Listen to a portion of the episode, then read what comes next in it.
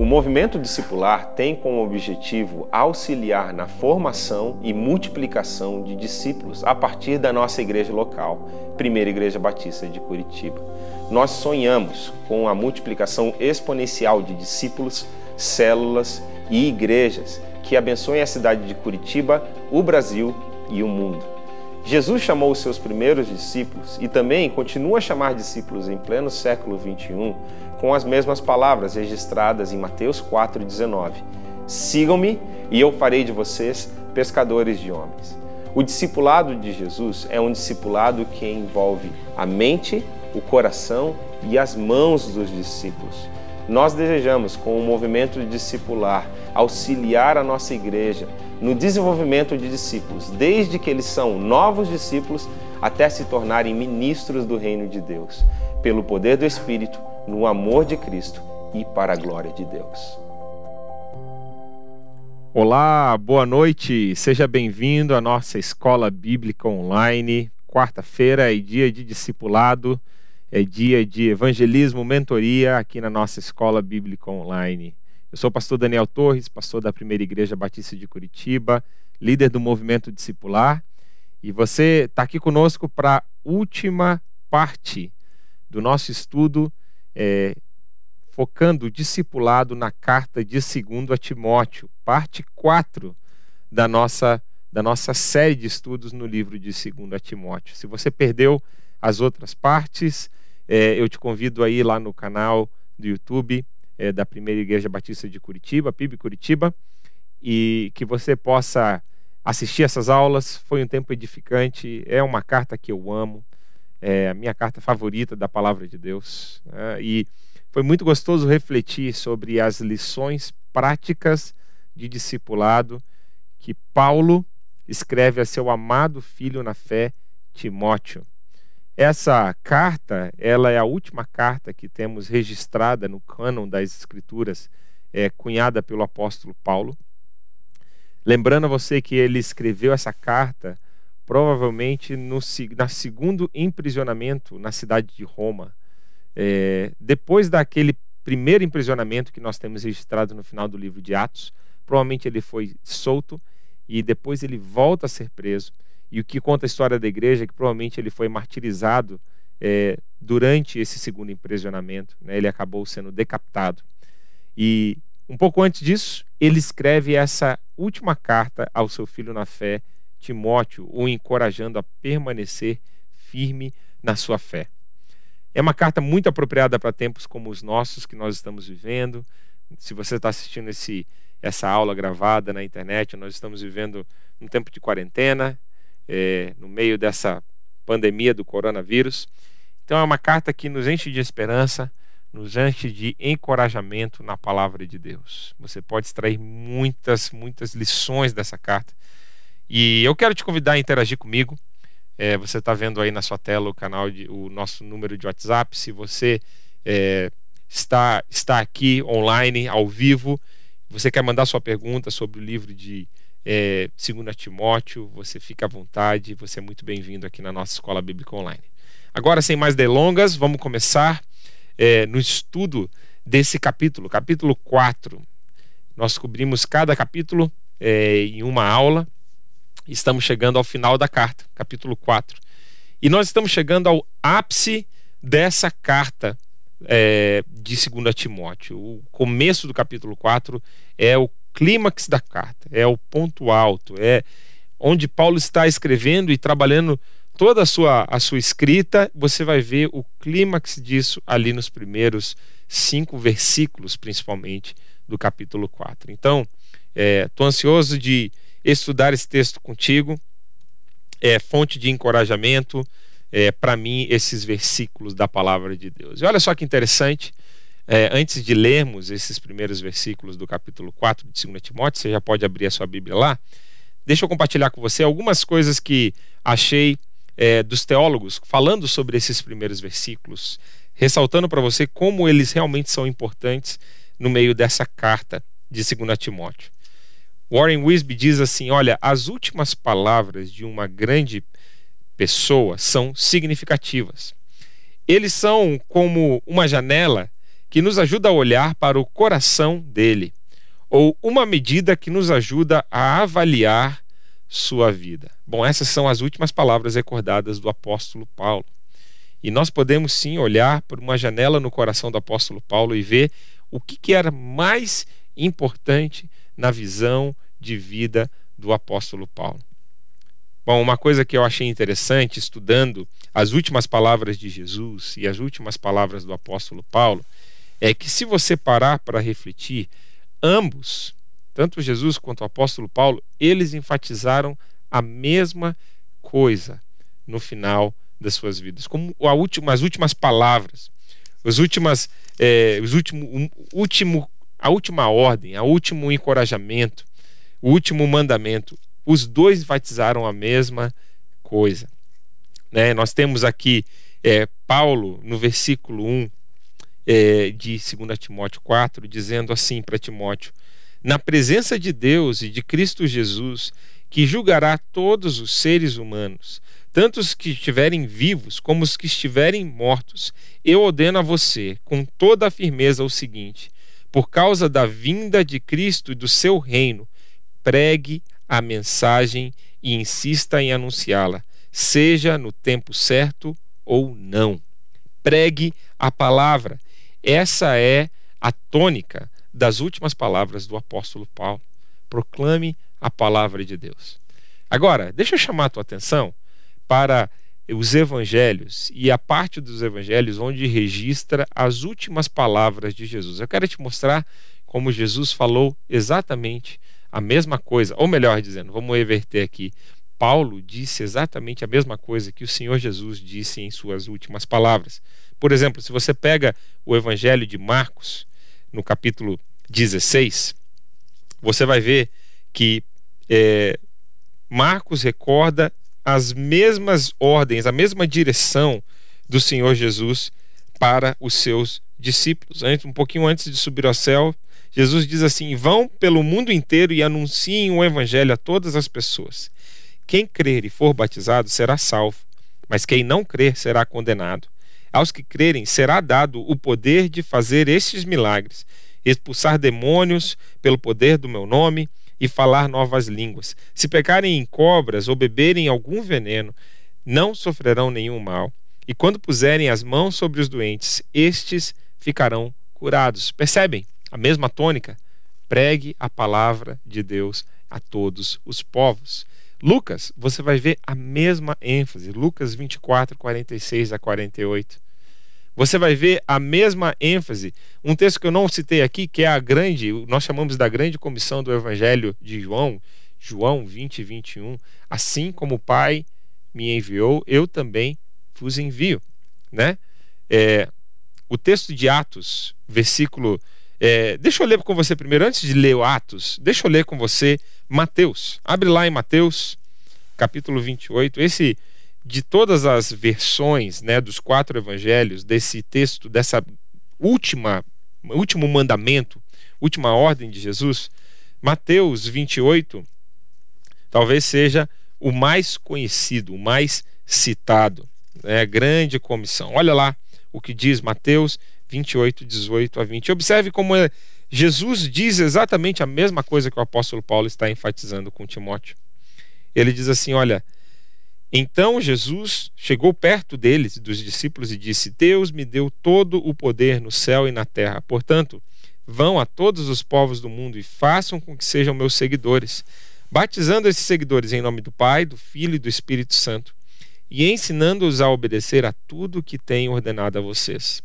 E lembrem disso: eu estarei com vocês todos os dias até o fim dos tempos palavras do Senhor Jesus na mesma direção. Vão por todos os povos e façam discípulos, batize-os, ensinem-os. E olha só, gente, que interessante. No final do livro de Atos, vai recordar como, é, pelo menos aqui, como termina o, a história de Paulo na versão do evangelista Lucas, ele que escreveu o livro de Atos, né? O mesmo Lucas que escreveu o evangelho. E Atos 28 termina nos contando sobre essa primeira parte, o primeiro momento do emprisionamento do apóstolo Paulo. Inclusive, você que está assistindo com a gente aqui, é, nesse, é, nesse, nesse momento em que Paulo estava preso ali em Roma pela primeira vez, é, ele ficou dois anos ali, a gente vai ver isso no texto daqui a pouco. É, Paulo escreveu o, a nossa carta que nós vamos estudar na sequência de 2 Timóteo. Ele escreveu a carta de Éfeso, a carta à igreja de Éfeso, né? a, a carta de Efésios. Então eu te convido, é, a partir aí das, das, próximas semanas, a acompanhar com a gente uma série é, sobre discipulado na carta de Efésios. Semana que vem, o irmão Taylor é, vai estar aqui dando uma aula para gente, Taylor Paixão. Você não pode perder, vai ser imperdível esse tempo aqui de estudarmos sobre discipulado. E logo após, é, eu volto com também o ensino no livro de Efésios. Bom, então Paulo está escrevendo essa carta e outras cartas que estão na palavra de Deus aqui nesse tempo em Atos 28, 30 e 31. E olha só como Lucas termina de registrar a história do apóstolo Paulo. Ele fala assim: olha, durante dois anos, Paulo morou ali numa casa alugada e recebia todos os que iam vê-lo. Ele anunciava o reino de Deus e ensinava a respeito do Senhor Jesus, falando com toda a coragem e liberdade.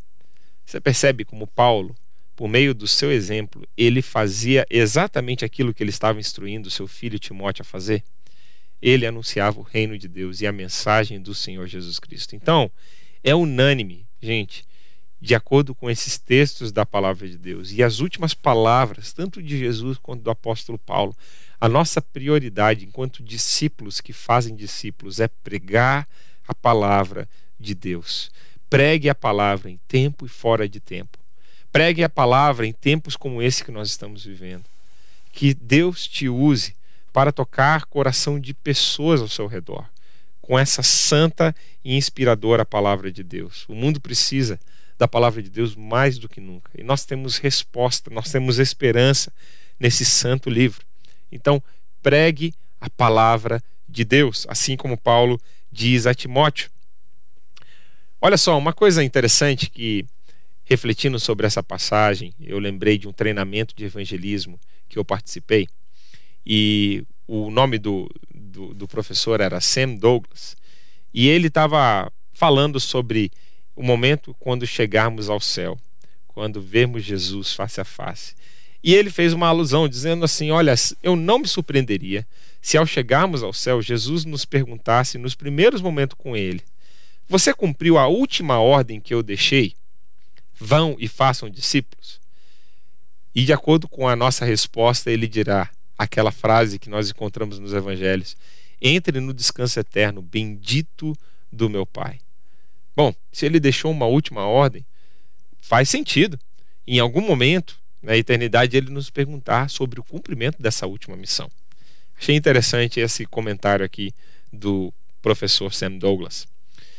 Bom, gosto também do Roosevelt, como ele diz sobre a grande comissão e sobre eh, esse tema da, do começo do capítulo 4, ele diz o seguinte: fazer discípulos não é um pedido de Jesus, fazer discípulos não é um conselho, fazer discípulos é uma ordem expressa do Senhor Jesus para cada um dos seus discípulos. Então, pregar a palavra, fazer discípulos, é uma ordem expressa do Senhor Jesus, é uma missão que nós temos em comum.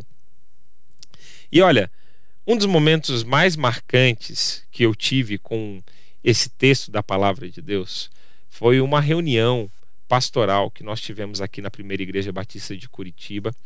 E para mim, meus irmãos, é, esse momento, essa reunião em específico, no começo agora desse ano de 2020, foi um dos momentos mais solenes que eu tive no ministério. É, o nosso líder, pastor Pascoal, estava se preparando para uma viagem e ele ia ficar algum tempo longe da, da nossa igreja por tratamento de saúde. E ele trouxe a nossa reflexão exatamente esse texto da palavra de Deus, 2 Timóteo 4, 1 a 5. E ali naquela sala, com mais de 30 pastores, é, a grande maioria daqueles líderes tinham sido formados nos corredores da nossa igreja, tinham sido formados na nossa igreja. E ele falava para nós, né? Olha, vocês são como Timóteos para mim, né? Pessoas que é, aprenderam no ministério e caminham comigo, filhos na fé.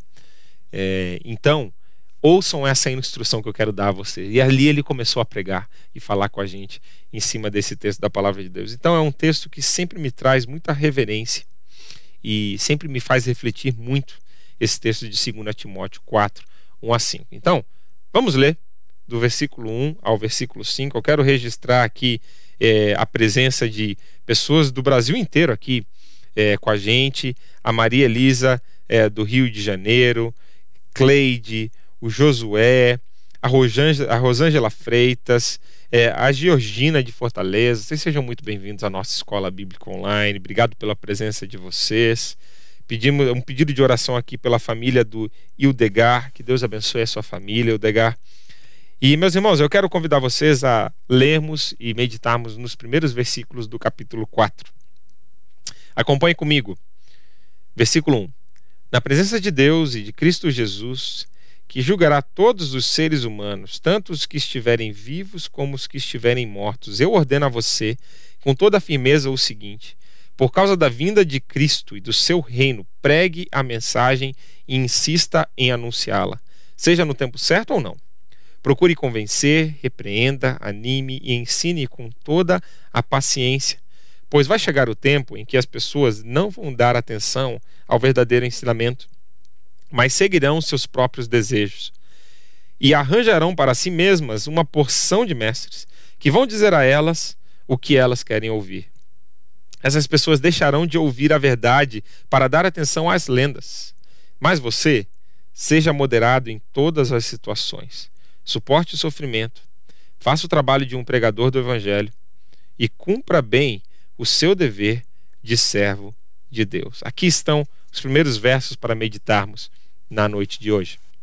E olha só, a primeira coisa que eu quero te chamar a atenção é essa santa convocação que Paulo faz a Timóteo. Paulo, ele faz, ele, ele conclama todos os elementos que ele poderia conclamar para tornar esse ambiente um ambiente solene, estando prestes a dar a exortação mais importante dessa carta. Então, versículo 1, ele está preparando esse ambiente e está falando assim: Timóteo, presta atenção no que eu vou te dizer agora. Isso é o mais importante. Olha, ele, ele, ele, ele chama a presença, ele fala que ele vai dar essa instrução na presença de Deus, na presença de Cristo Jesus. Ele lembra a finalidade dessa missão que ele vai confiar a Timóteo, né?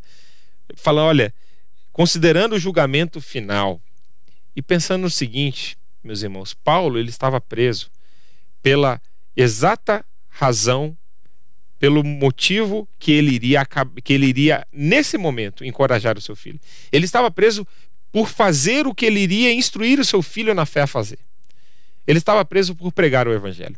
Ele estava preso por proclamar a mensagem de Deus. E aí Paulo, ele traz essa questão do julgamento final, lembrando que nós devemos temer o julgamento de Deus e não o julgamento dos homens. Por mais que os homens nos condenem, se Deus nos torna, se nós estamos aprovados aos olhos de Deus, isso é o que interessa. Então Paulo ele está falando, olha, não olhe para o, o julgamento dos homens, olhe para o julgamento final. Essa é a nossa motivação e por isso nós não podemos parar nessa proclamação. Ele também fala da segunda vinda de Jesus e a palavra que ele usa aqui é epifania, manifestação. E é interessante porque essa palavra ela tem também uma conotação social naquele tempo.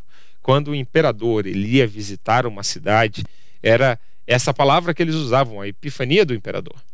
E tudo precisava estar pronto para a chegada do imperador. As ruas precisavam ter aplanadas, o povo precisava estar pronto, tudo precisava estar limpo. Então, é, é essa, esse senso de urgência, de preparação, que Paulo também está querendo é, incitar no coração de Timóteo quando ele fala também da segunda vinda do Senhor Jesus e pelo avanço do reino de Deus. Olha, cinco razões que Paulo elenca aqui, é, mostrando que essa exortação que vem agora na sequência é a mais importante de toda a carta. Pregue a palavra de Deus e insista em anunciá-la. Não importa o que aconteça com você, Timóteo, continue pregando a palavra de Deus. Sabe, gente? E aí Paulo ele vai começar a trabalhar o porquê também. Por que, que a gente precisa pregar a palavra e insistir em enunciá-la em tempo e fora de tempo. Porque Paulo vai dizer que vai chegar um tempo onde as pessoas não vão querer mais ouvir essa mensagem. Elas não vão mais querer ouvir. E olha, o Brasil está passando por um tempo de despertamento espiritual. Mesmo em meio a esse toda essa pandemia do coronavírus, tudo isso que nós estamos vivendo, a igreja está sendo despertada em muitos lugares. E a igreja está viva, ela não está fechada. Por mais que a propriedade física está fechada, mas a igreja continua avançando, o reino de Deus continua avançando. Meus irmãos, aqui na PIB de Curitiba, essa semana nós vamos chegar a mil pessoas sendo integradas na nossa igreja, seja para batismo ou seja para membresia na nossa igreja. Então, isso tudo nesse começo de ano. É lindo de ver o que Deus está fazendo, o avanço do reino de Deus. Se você que está me ouvindo, você é, está tomando uma decisão de se aproximar de Jesus e precisa se batizar ou precisa se tornar membro da nossa igreja, olha, eu queria te convidar você escrever no WhatsApp aí do nosso grupo, né? Escrever aqui no WhatsApp, né? Pedindo para que eles te enviem esse link. Nós teremos a alegria de discipulá-lo, de acolhê-lo na nossa igreja. Esse é um, um tempo de colheita espiritual, meus irmãos. O Brasil está passando por esse tempo de despertamento. Eu estava é, agora há pouco falando com um amigo meu é, lá nos Estados Unidos e ele estava me falando como a igreja está sofrendo nos Estados Unidos, como as pessoas elas não querem saber, diferentemente do povo brasileiro da, e da realidade que nós estamos vendo no Brasil em muitos lugares. Talvez não seja realidade perto de você, mas na internet as pessoas elas estão com sede da palavra de Deus. Elas estão procurando a palavra de Deus. Muitas pessoas. E ele estava me falando que nos Estados Unidos não tem sido essa a realidade. Igrejas fechando, igrejas não conseguindo se contextualizar para esse novo tempo que nós estamos vivendo. Então, meus irmãos, vai chegar momentos na história do nosso país onde as pessoas não vão querer ouvir. Nós estamos vivendo um tempo de despertamento espiritual. É tempo de avançarmos. E por isso precisamos pregar a palavra de Deus em todo o tempo, como igreja brasileira. Vamos avançar. O avanço da igreja ele funciona como um fluxo da maré. Há séculos atrás, os Estados Unidos era o lugar onde o evangelho estava florescendo. Hoje em dia, a gente vê um declínio tão forte na igreja americana. E principalmente com, com o coronavírus, é bem possível que esse declínio seja ainda mais acentuado. E nós estamos vendo uma ascensão da igreja cristã nos continentes da América Latina, da África, da Ásia. O evangelho está vivo em novos lugares. Então é como uma maré que ela avança em alguns lugares e ela retrocede em outros lugares. Se você vai olhar a história do cristianismo, ela parece muito com esse fluxo da maré. Bom, só uma, um comentário aqui, o porquê que eu e você precisamos estar ativos Precisamos estar prontos para pregar essa palavra. Não percam uma oportunidade.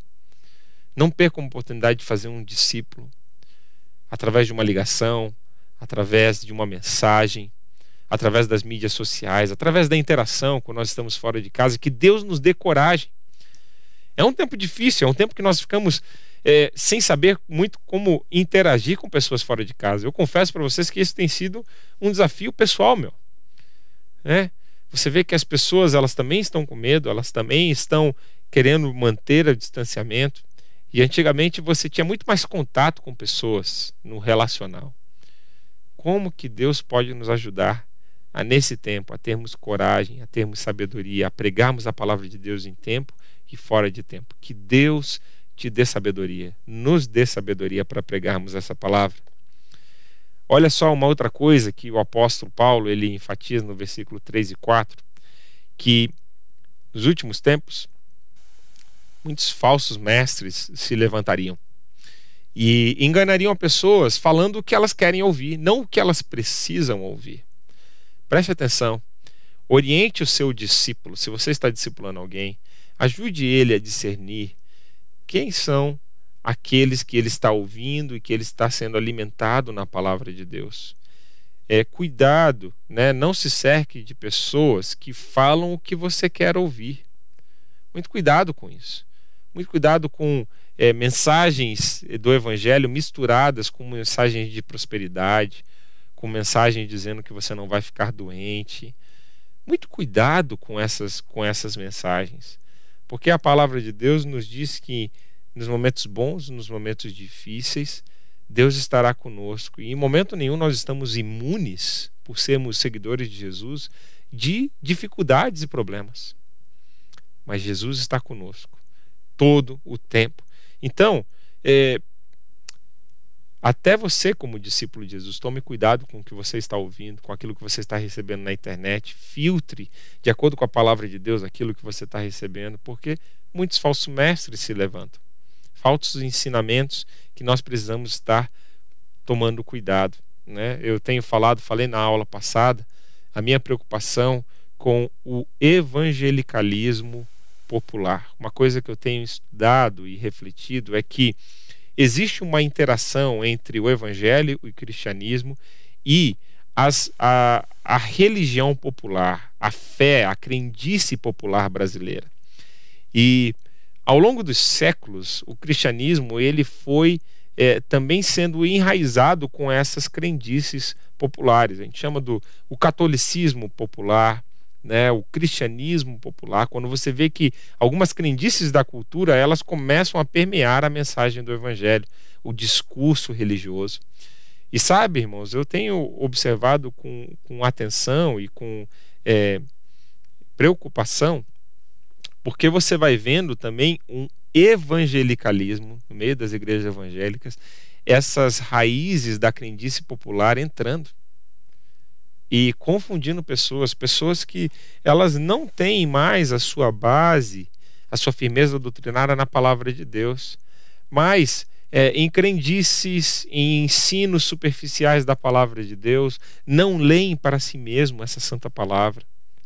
Eu quero te desafiar, você que está em casa, leia a palavra de Deus. Faça da palavra de Deus o seu fundamento da sua fé evangélica. Não deixe de meditar, de refletir, de memorizar, de ouvir, de também estudar essa palavra, porque é assim que nós crescemos, meus irmãos. É assim que nós eliminamos é, o, o, o efeito da cultura que, que não tem como, nós, nós estamos, estamos imersos na cultura brasileira, mas nós precisamos da palavra de Deus para filtrar dentro de nós as influências dessa cultura para que a palavra de Deus pregue ao nosso coração e nos ajude a achar dentro de nós os nossos pontos cegos para essa cultura. Então, a palavra de Deus é essa palavra, né, como uma espada afiada de dois gumes, como diz o livro de Hebreus, e que nos ajuda a discernir né, as coisas que estão no nosso interior e nos ajuda, a sonda o nosso coração. Então, por favor, estude a palavra de Deus e incentive os seus discípulos a fazerem o mesmo, a mergulharem nessa santa palavra de Deus. Bom, quero levar você adiante aqui e, e concluir aqui esses cinco primeiros versículos, te mostrando como existem quatro conselhos práticos no versículo 5.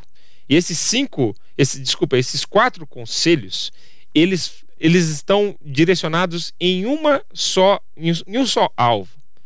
Foque na missão de Deus. Foco na missão, Timóteo. Foco na missão, Daniel. Foco na missão, você que está me ouvindo aqui em casa. Foco na missão, Ronise e Keila e Joaquim, e Daniele que estão ouvindo aí de casa. Foco na missão de Deus. E quatro conselhos no versículo 5. Seja sóbrio, suporte sofrimentos, faça o trabalho de um evangelista, cumpra seu ministério. Eu lembro que quando eu estava terminando um ciclo de ministério é, aqui na nossa igreja, Deus colocou esse versículo na minha cabeça. Faltavam assim três, quatro meses para que eu pudesse entregar aquela responsabilidade né, de uma área da nossa igreja. E uma das tendências, quando você está chegando no final de uma tarefa, é você relaxar, né? É você perder o foco, perder a concentração. E Deus colocou esse versículo, se você está terminando, terminando um ciclo na sua vida, quem sabe esse versículo é um versículo muito importante para você, para você manter o foco até o final.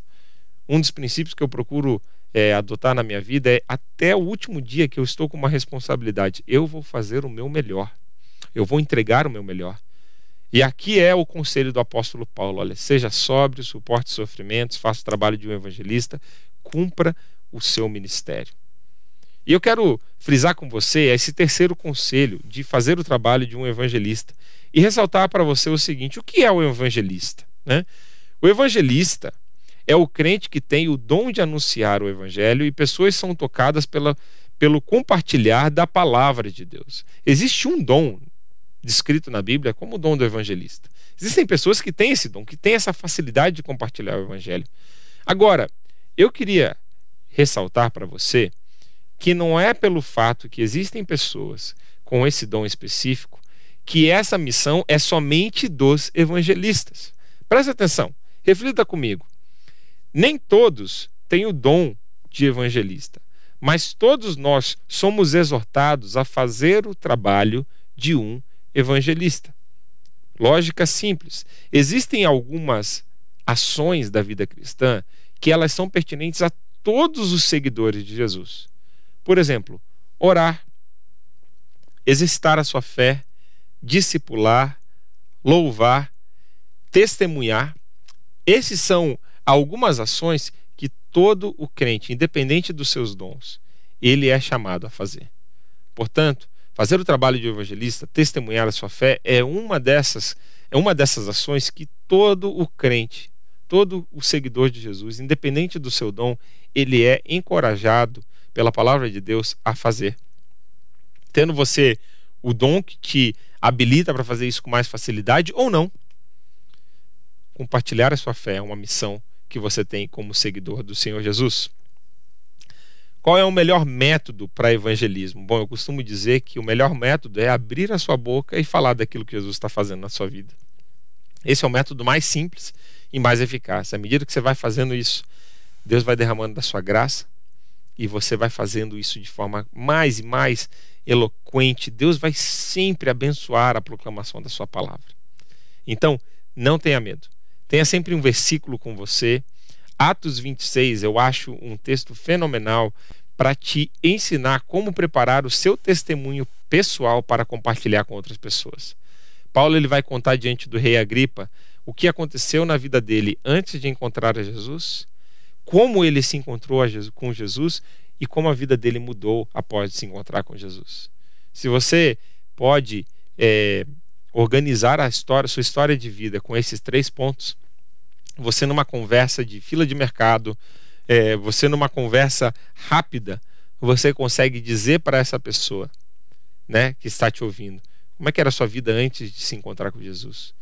Como foi seu encontro com Jesus? E como Jesus mudou a sua vida. Você está testemunhando da sua fé, falar da mensagem de Jesus. Essa é a nossa missão, meus irmãos. Quero chamar a tua atenção porque versículos 6 a 8, nós vamos ler ele aqui agora. Paulo, ele se despede de Timóteo. É um tom de, de despedida, mesmo sem ele saber, né, é, como um homem que ele iria é, morrer daqui a algum tempo mas você sente que ele está sentindo que a hora dele chegou. Olha só o versículo 6 ao versículo 8 desse trecho da palavra de Deus. Quanto a mim, a hora já chegou de eu ser sacrificado, e já é tempo de deixar essa vida. Fiz o melhor que pude na corrida. Cheguei até o fim. Conservei a fé.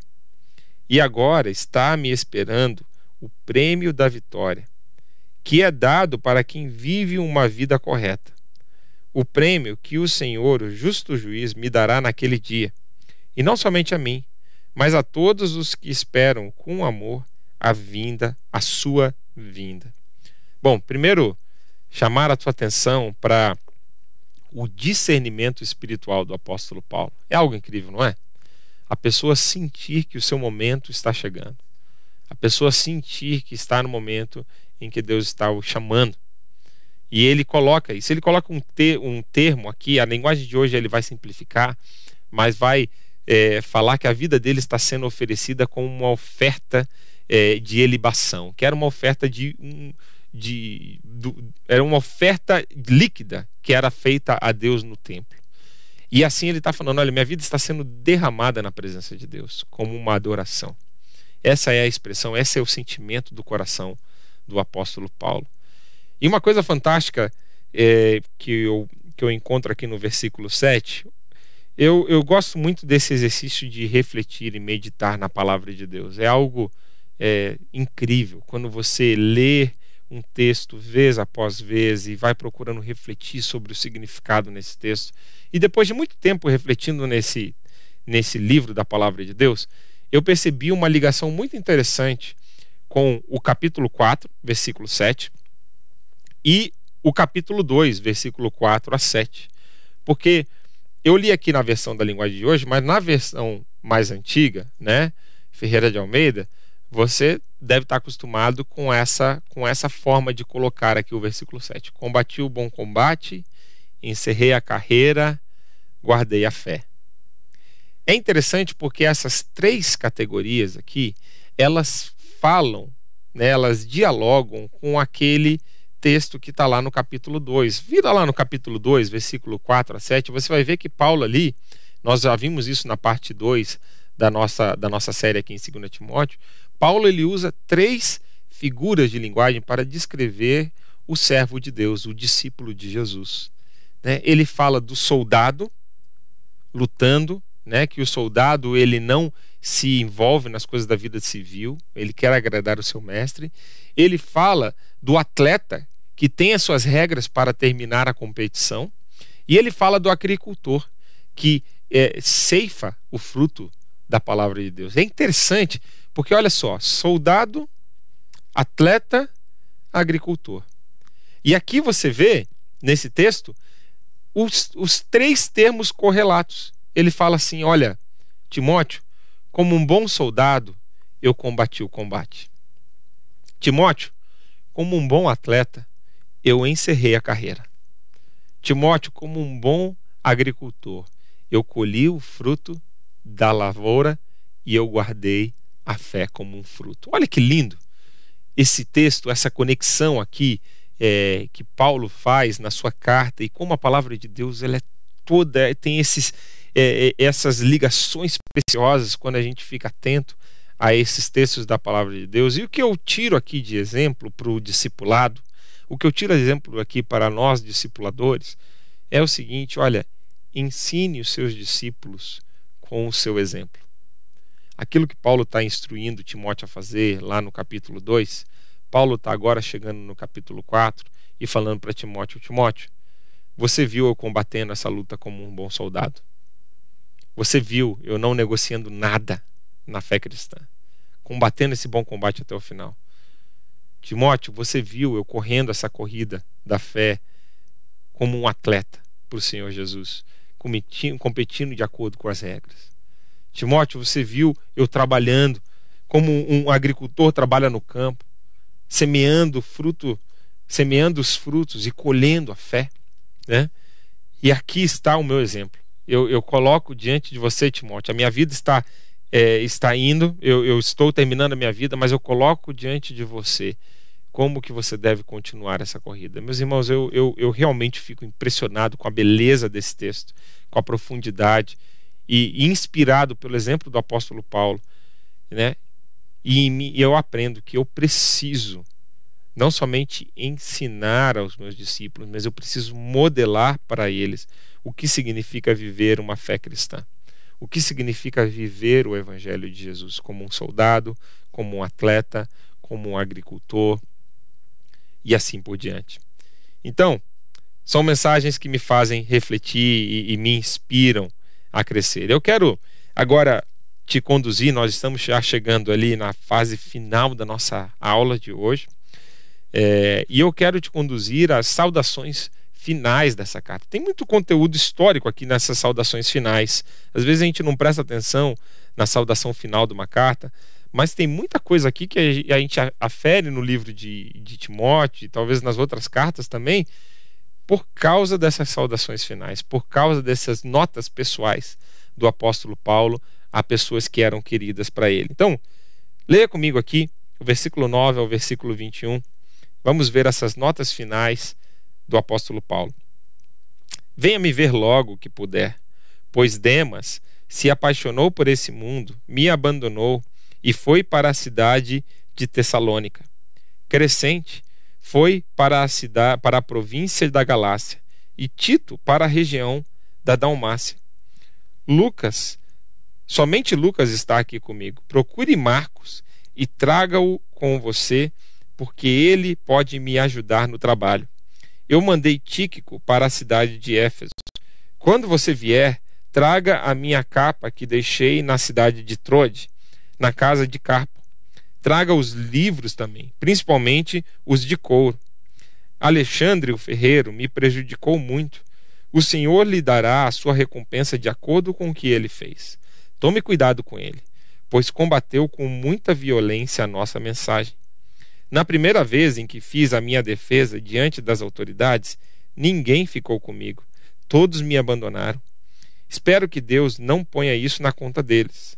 Mas o Senhor ficou comigo, me deu força para que eu pudesse anunciar a mensagem completa a todos os não-judeus, e me livrou de ser condenado à morte. O Senhor me livrará de todo o mal e me levará em segurança para o seu reino celestial. A ele seja dada a glória para todo o sempre. Amém.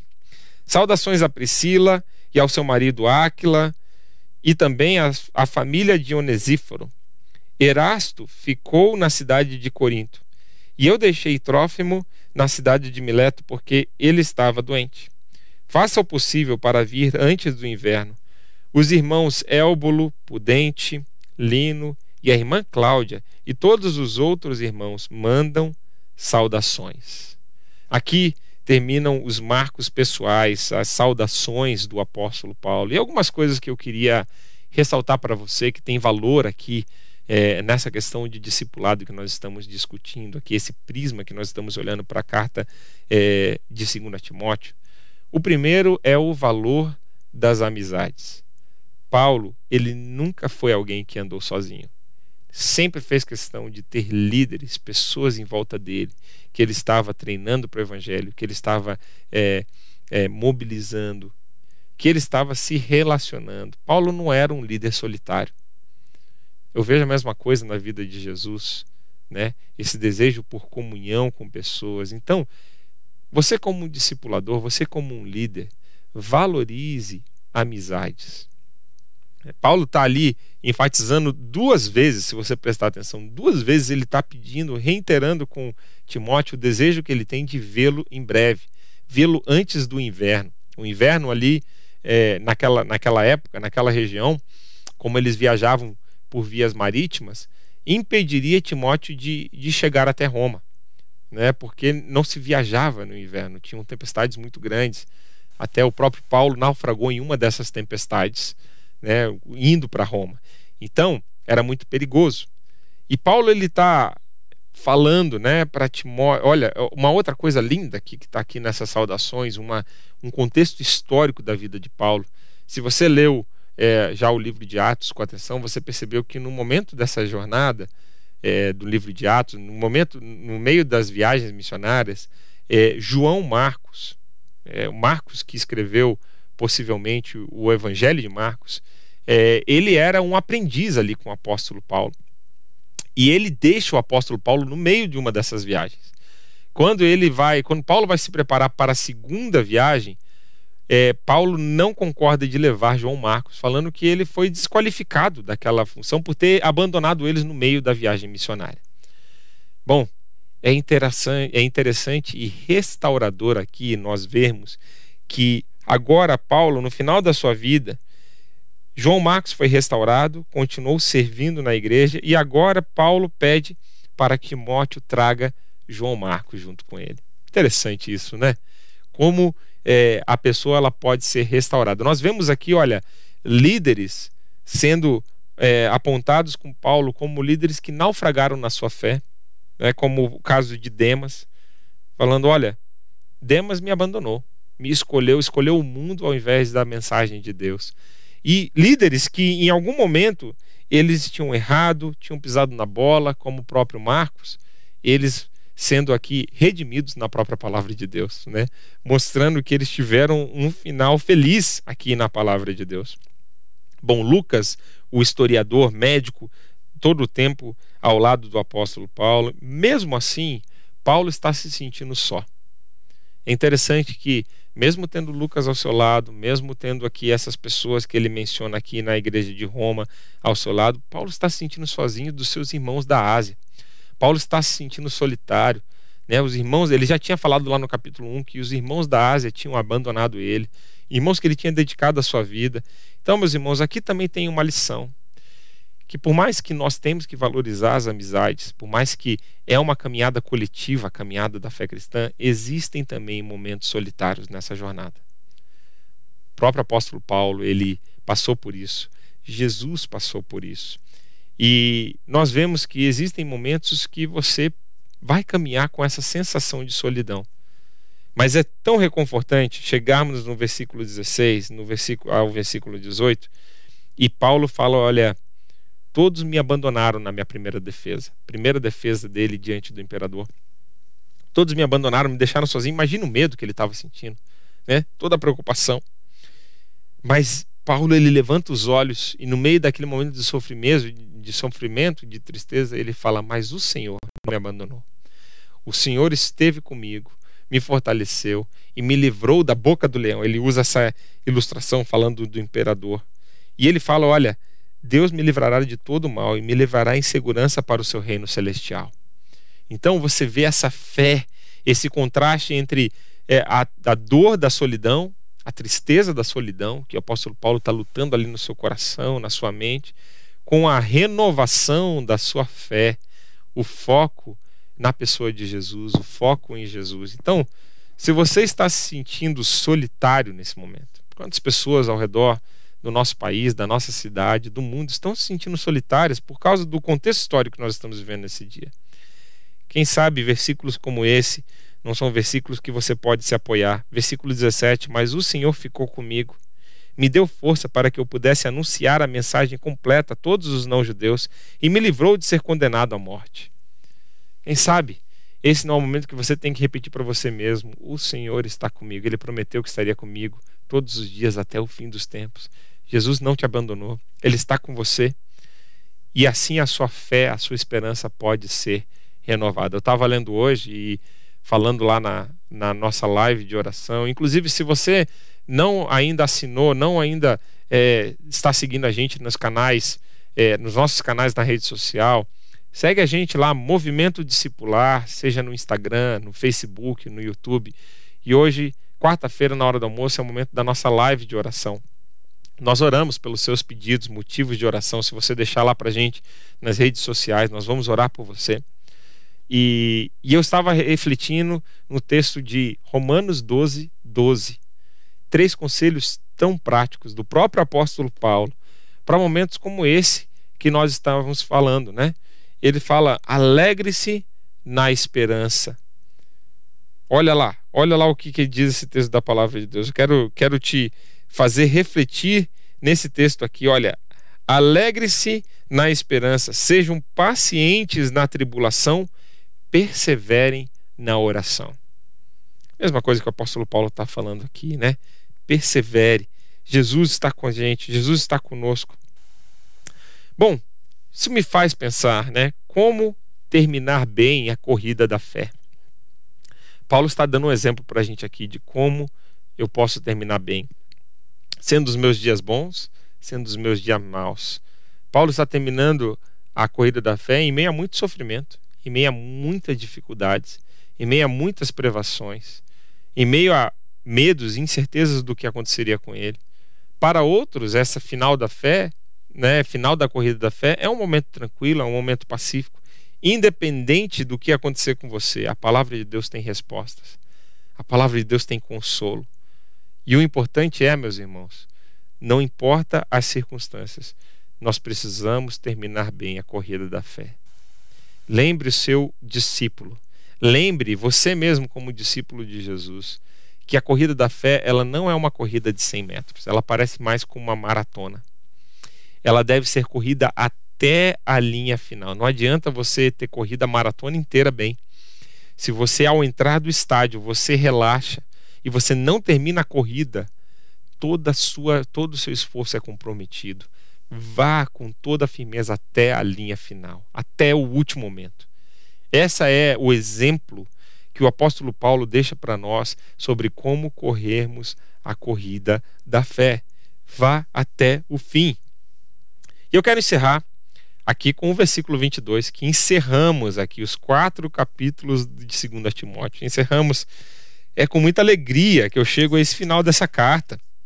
Você pode acessar aí nos nossos canais é, o livro de Filemão. Nós trabalhamos uma, é, o livro de Filemão nessa perspectiva de discipulado, em duas aulas. Nós trabalhamos agora 2 Timóteo e eu estou preparando a nossa série no livro de Efésios. Fica ligado aí nas nossas quartas-feiras. E olha só, o livro de Timóteo termina assim: Timóteo, que o Senhor esteja com o seu espírito, que a graça de Deus esteja com vocês. Eu acho linda essa bênção final porque ela me remete para duas coisas, né? Ela pede para que Timóteo continue sendo íntimo de Deus. E Paulo também pede para que as graças de Jesus sejam derramadas sobre a vida de Timóteo. Eu acho linda essa bênção final do livro de 2 Timóteo. Meus irmãos, eu quero te convidar aqui a esse fechamento aqui na reflexão do livro de 2 Timóteo. Toda essa carta foi preciosa. Se eu pudesse, talvez, deixar um destaque de cada capítulo, eu brevemente resumiria para você, ou recapitularia com você nesses últimos minutos que faltam, né? aquela, aquele verso precioso no capítulo 1 de 2 Timóteo, quando Paulo ele vai dizer para Timóteo: Olha, Deus não nos deu um espírito de covardia, mas um espírito de poder, de amor e de domínio próprio. 2 Timóteo 1,7. Que esse versículo abençoe a sua vida, te encoraje a seguir adiante. Mesmo em tempos como esse, esse não é tempo de medo, mas é tempo de coragem, de amor, de domínio próprio. Capítulo 2 tem um dos textos mais conhecidos sobre discipulados na palavra de Deus, 2 Timóteo 2, 2. É quando Paulo vai dizer ao seu filho Timóteo: Olha, aquilo que me ouviu falar na presença de muitas testemunhas, encorajem a homens idôneos que serão capazes de ensinar outros. Esse é o segundo texto que eu destacaria aqui da palavra de Deus. Texto maravilhoso da palavra de Deus capítulo 3, né, nos mostrando como vão ser as características do, dos últimos dias. E eu destacaria no capítulo 3 o versículo 16 e 17, que diz: Toda a escritura sagrada é inspirada por Deus e é útil para ensinar a verdade, condenar o erro, corrigir as faltas e ensinar a maneira certa de viver. E isso para que o servo de Deus esteja completamente preparado e pronto para fazer todo tipo de boa obra por meio da palavra de Deus, Deus pode te capacitar a fazer todo tipo de boas obras. Se você tem medo de discipular, eu usei esse texto na última aula te dizendo: olha, não tenha medo, porque a palavra de Deus está dizendo que essa santa palavra te preparará para toda boa obra, inclusive o discipulado, inclusive a missão que você tem diante de você, seja ela qual for, a palavra de Deus pode te equipar e pode te preparar. E por último, no capítulo 4, eu ressaltaria o versículo 1 e 2, que é essa admoestação final do apóstolo Paulo, dizendo, né? Olha, na presença de Deus, de Cristo Jesus, pela sua segunda vinda, pela sua pela ressurreição, pelo julgamento dos mortos, pelo reino de Deus, pregue a palavra em tempo e fora de tempo. Faça o trabalho de um evangelista, como diz o versículo 5. E são com essas exortações que eu termino aqui a nossa reflexão na carta de 2 Timóteo. Pegue esses ensinamentos da palavra de Deus. Faça aquilo que a palavra de Deus diz, como nós aprendemos no capítulo 4, no versículo 7. Lute como um soldado de Cristo Jesus. Lute o bom combate. Né? Assim como um atleta, corra essa corrida da fé. E como um agricultor, semeie os frutos que você colherá a fé como recompensa dessa colheita. Meus irmãos, eu oro para que Deus te abençoe. Nós temos aqui alguns pedidos de oração hoje aqui chegando para a gente. A Elisângela pedindo oração pela família. O Francisco João também pedindo oração aqui. É, mais cedo na nossa transmissão eu tinha também é, falado da Edileuza, que tinha pedido oração pela sua família, o Ildegar. Quero orar por vocês, quero orar aqui por essa, por, por dezenas, diria talvez até centenas de pessoas, eu não tenho aqui o número certo, que estão assistindo a gente de todo o Brasil. Você é muito bem-vindo. Eu te convido para quarta que vem estar conosco aqui, é, aprendendo mais sobre a palavra de Deus, sobre discipulado. Todo dia, na verdade, nós temos escola bíblica. Quartas-feiras é dia de discipulado, é dia de evangelismo. Então eu quero orar por esses irmãos que pediram oração e entregando nossas vidas ao Senhor. Ore comigo nesse momento. Senhor Jesus, eu te agradeço por esse tempo que meditamos na tua santa palavra, que refletimos sobre o livro é, de 2 Timóteo, guarde essas palavras no nosso coração. Dá-nos, Deus, coragem para pregar a Sua palavra em tempo e fora de tempo. E Deus, ajuda-nos, ó Deus, a sermos testemunhas do Seu Evangelho a todo o momento, Senhor. Eu quero pedir a Tua bênção a todos que estão aqui ouvindo, participando aqui dessa aula, pedindo a Sua bênção sobre a vida da Elisângela, pela vida do Francisco, pela vida da Edileuza, Senhor pedindo pela vida de Ildegar, que o Senhor esteja abençoando, renovando as forças desses irmãos, sua saúde, sua família, e que o Senhor, ó Deus, continue a nos dar força